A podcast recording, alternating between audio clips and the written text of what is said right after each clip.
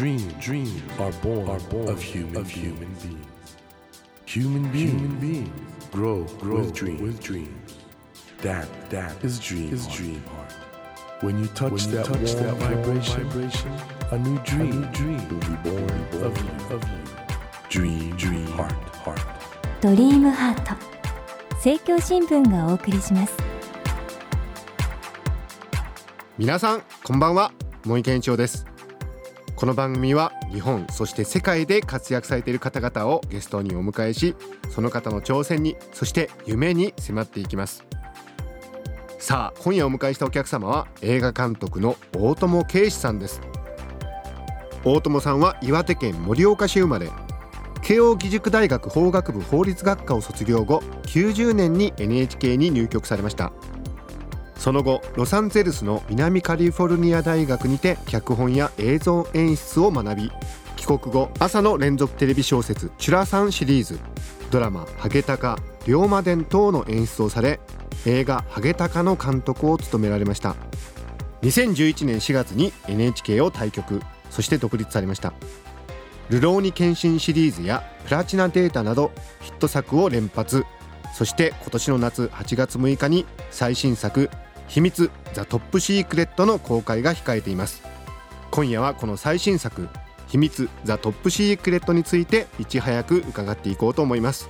よろしくお願いします。よろしくお願いします。どうも。大友さんはもうおそらく皆さんの中に脳裏としてまずハゲタカあたりからですかね。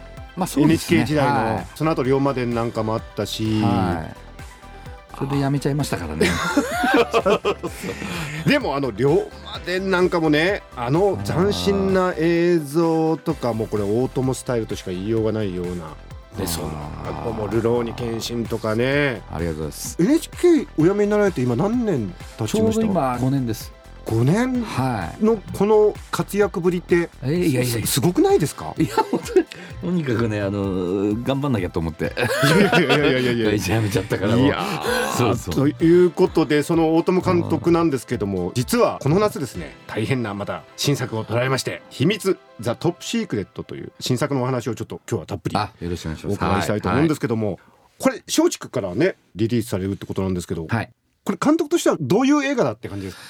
これあの死者の記憶を本当覗き見て謎を解決していくある種のこうミステリーのつもりで撮ってるんですけどもね、はい。ただまあ当然その死者の脳を見てそこに残ってる映像を見るということは多分その人の記憶に残るものってはい。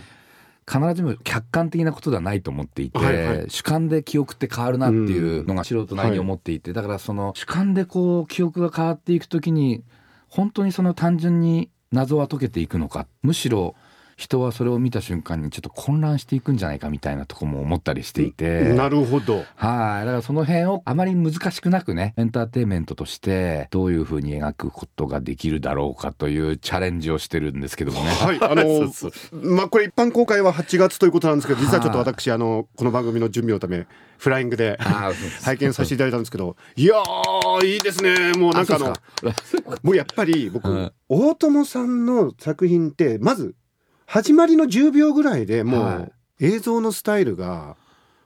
あこれ大友さんだって分かるのがまずまずすごいしあ、と今回の映画のテーマも非常にある意味では哲学的でもあるし、は一方でエンターテインメントでもあるし、い。あとはこの映画ちょっと怖いですよね。い そうそう。まあね、夏なんでね、あの、そう、ちょっとそのいろんな懸念も含めて、はいまあ、これあんまり真面目にやっちゃうと、真面目な映画になっちゃうから、少しその、怖がってもらったり、まあデートムービーじゃないですけどね、劇場でキャーキャーキャーキャー言ってもらいたいみたいなこともあったりとか、はい。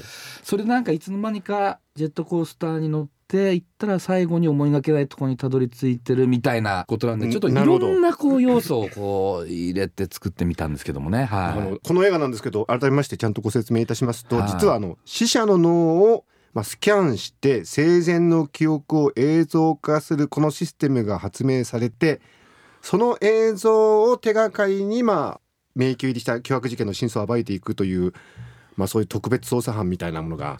あると、そこの人間模様も含めた映画なんですけどあのある女性キャラクターが非常に怖いですねあの方。そうですか。初めてなんですよ演技するのうん。うんうん彼女も。モデルさんかなモデルです、ええはい。でモデルでまあ存在感はやっぱりこうビジュアル的な存在感はあるけど、うん。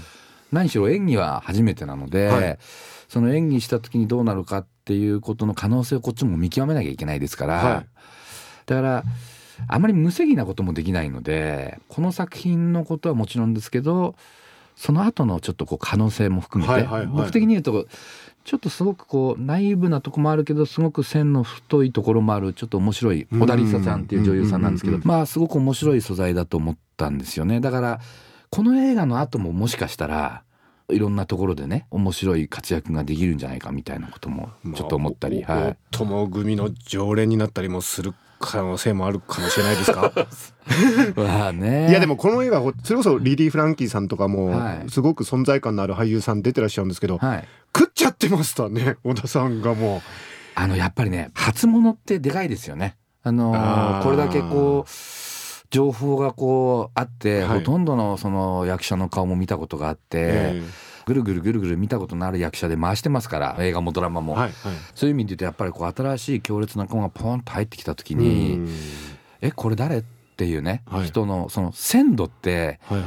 技術とかうまさとかをこう凌駕する場合があって。超えてるんですね。はい。何しろ撮られたことがないですよ、はいはい映はいはい。画ドラマを。モデルとしては撮られてるけれども、芝居ということがどういうことかもわからないし、はいはい。でもそれをこう分からせた瞬間に、うん。あの他の役者と同じ土俵に立っちゃうから分からしちゃいけないんだ。分からせないっていうこちらもこう分からせずに撮るっていうことが難しいんですよねこれ。じゃあモデルさんとしての資質とはい。俳優さんとしての資質って違うってことですかこれ。そうですね。あのまあ言うとモデルさんっていうのうん。は喋、んなくても成立しますよね。はいはいはい。歩き方佇まいはい。その形から入るのですよね、でも、はいこのドラマっていうか物語の場合最初からやっぱ内面が要求されますよ。空っぽのまま演技しちゃうとまずくて役に対する感情移入っていうのをこの子がどのぐらいできるかとか。監督ね。監督あの今回の映画ではい。この絹子役のはい。あの役割ってはい。正直かなりハードル高いじゃないですか。そう今おっしゃったじゃないですか内面表現、はい。はい。あのキャラクターをモデルさんがいきなり作るってはいできると思ったってことですね。これただねあのまあ、うん。彼女がある種、うん。その若き美しき殺人者なわけですよ。うんうん。それで言うと当然その今世の中で起きてるじゃないですか。すごくいいとこのお嬢さんだった高校生が、まあ両親をみたいな事件も起きていて、はいはい。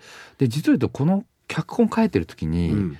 あのリサーチしたかったんですよね。つまり実際にどうなってるか実際にそのうんうん。10代のそういう子というのはなぜはい。そういう行動に走るのかと、ね、例えば心理学者さんとか、そういうこの面談をしたねはい。お医者さんとかに会えないかっていうリサーチもしてるんだけど、当然個人情報なんで、取材は難しいんですよ、だからこちらもある意味、ああいうキャラクターの内面をちゃんとこう確定させることはできないんですよね。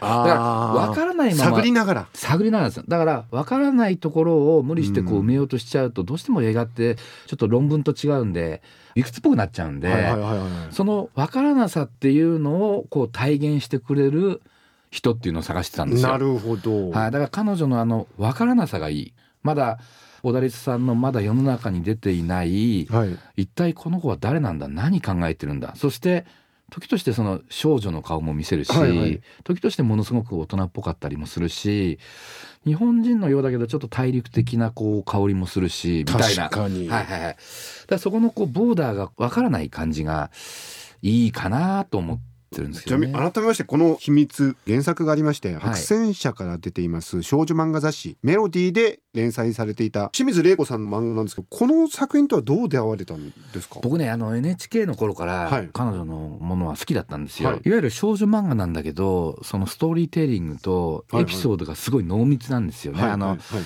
それで好きでまあドラマ化したいなとかちょっとやってみたいなとは思ったんですけど、はい。NHK じゃちょっとできない。じゃあもう当時からやりたかったはい、それで会社を辞めてそれこそ松竹の方が、はいあの大友さんと何かやりたいってアプローチしてきてくださって、えそれで銀座のおでん屋で じゃあちょっと話そうかって言って、はい。そして彼が一生懸命僕口説いて、はい。あのいやこういう映画やりたいんですこういう映画やりたいんですって言ったらあれ？それどっかであったよねって思い浮かんだわけですよ、はい。タイトルが、はい。もしかしてさじゃあちょっと一緒にそのタイトル言ってみるって言って、うんうん。せーの秘密って言っおお、で同時にて 同時に一致したんですね。はい。それで向こうが僕にやらせたいと思ってるものと、僕がちょっと長年やりたいと思ってたものがそこで一致したんで。奇跡の出会い。そうそうそうです。で、そこから苦節5年。構想5年。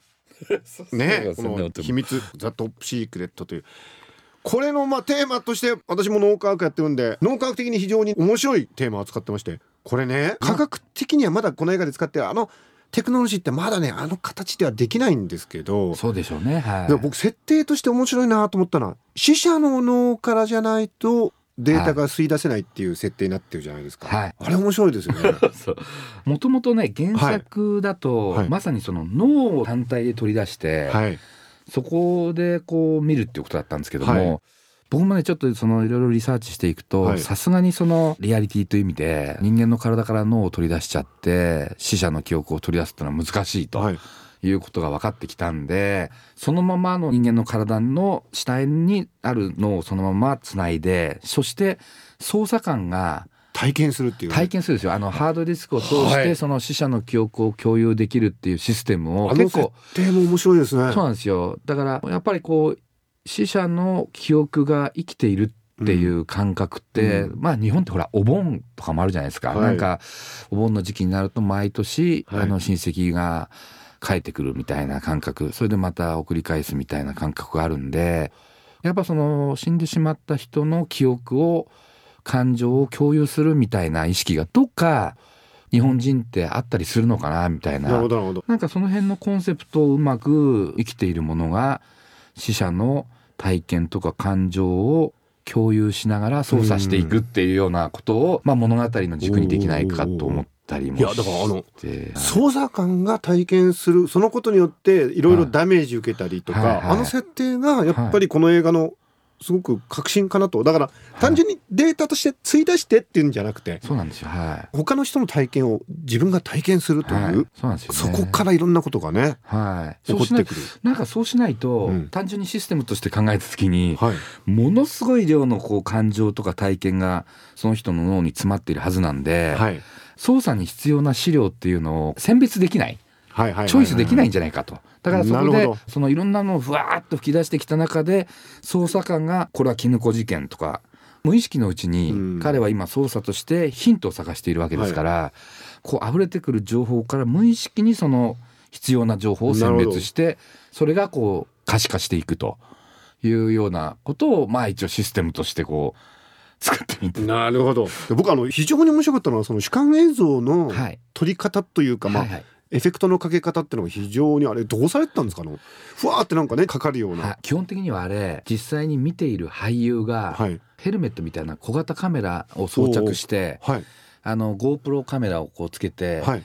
ヘルメット型のカメラを開発して芝居をしながら撮ってる映像なんですよ。そうなんですか、はい。だから最後のロールテロップ見ていただけると、なんかスタッフ別にクレジットされてましたね。あの脳内映像、えー脳内映像って書いてありました。生田斗真はいはいはいはい。岡田将生椎名桔はいはい。平大森直人あ書いて本人たちなんですよね。まあ当然その少しはカメラマンもやってますけど、うん。基本的にその芝居しながらカメラをかぶって芝居しながら、まず彼らの見ている画角にどう近づけるかっていうことを考えて映像を撮りましてその後にまあ僕はこうやってあの茂木さんと話してるとどうしてもそのフォーカスが茂木さんに行くじゃないですか、ええで他のところがぼやける、うん。だからまあ人間のリアルな視界っていうのを再現していくとそれをあのエフェクトで？はい、意識によってその焦点のこう合うか合わないかって決まるよねっていうこと、それと少しちょっぴりワイドめにして映像ってどうしてもその画角の中での視界になっちゃいますけど、はい人間の視界って180度すごく広いじゃないですか。はいでその少しその人間の視界の広さっていうのを表すために気持ち広角めで気持ち歪ませてっていうようなことなをやってますね。はいど。あのそして非常に僕が感心したのがその脳から吸い出した記憶の映像というのは必ずしも客観的な真実とは一致しないと。はい自分もそうですけどいい記憶ってどんどん美化されていったり、はいやっぱりその脳の中でこう演出してるんですよね、はいはい記憶はいをそれぞれの個人が。はいだから捜査というのは客観的な真実を探していくものだけれども、うん必ずしもそこに真実があるわけではなくてそこに個人が見た感情によって演出された全く違うものが見えてくるっていうところがなんかちょっと人間のという生き物の面白さかなっていう気がしたんですよね。はい。で 僕はやっぱりエンディングの映像に非常にほっとしましたね。あ最後のね。あそこまでぐわーってもうなんかね怖く引っ張ってきて。はい。最後にでもちょっとほっとさせていただいて。なんか僕的に言うと死者の脳内映像を見るということがテーマなんですけど、うん。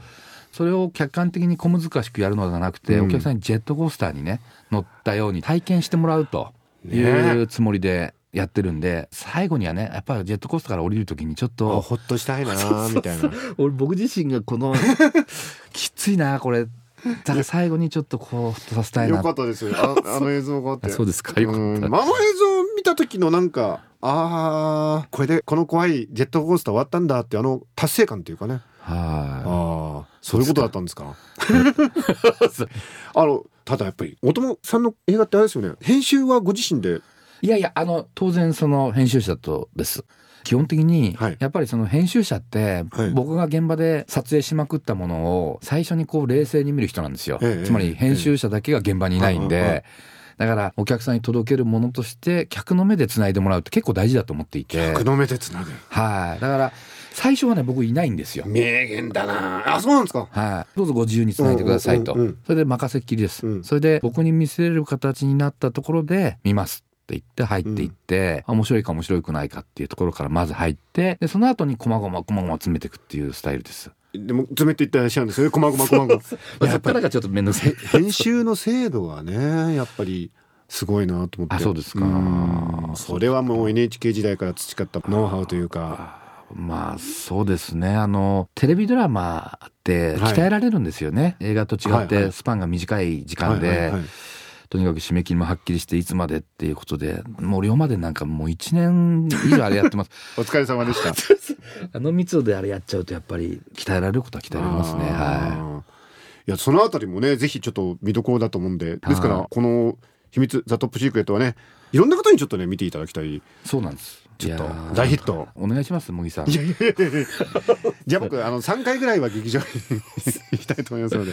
えーということでいろいろお話伺ってきたんですけどもそろそろお別れの時間になってしまいましたので大友監督には来週も引き続きお話を伺いたいと思います今回はですね大友監督の最新作「秘密ザ・トップシークレット」ということで8月6日松竹映画系列で全国公開されますぜひ皆さんお楽しみになさってくださいドリームハート今夜は映画監督の大友圭司さんをお迎えしましたまた来週もよろしくお願いしますよろしくお願いします。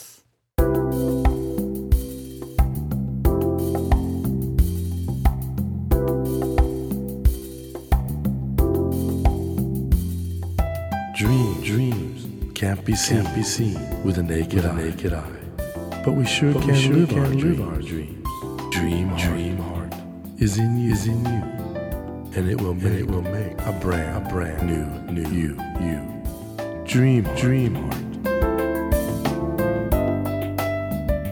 日本そして世界で活躍されている方々をゲストにお迎えしているドリームハート今夜は映画監督の大友圭司さんをお迎えしましたまあね大友さんは本当にもうヒット作の連発なんですけども今日もねお話伺っててあ人間力のある方なんだなと本当に思いましたねあのお話を伺っててもう言葉がそのままストレートに伝わってくるんですよね。だから普段からいろんなことを考えそして感じられてそれをストックされてる方なんだなと。だから我々が目にしている大友さんの表現はそのストックの100分の1,1000分の1いやもっとごく一部分なのかもしれないってそれだけの厚みがある方だなということを感じました。今後もね素晴らしい作品がどんどん出てくるのではないかと思います。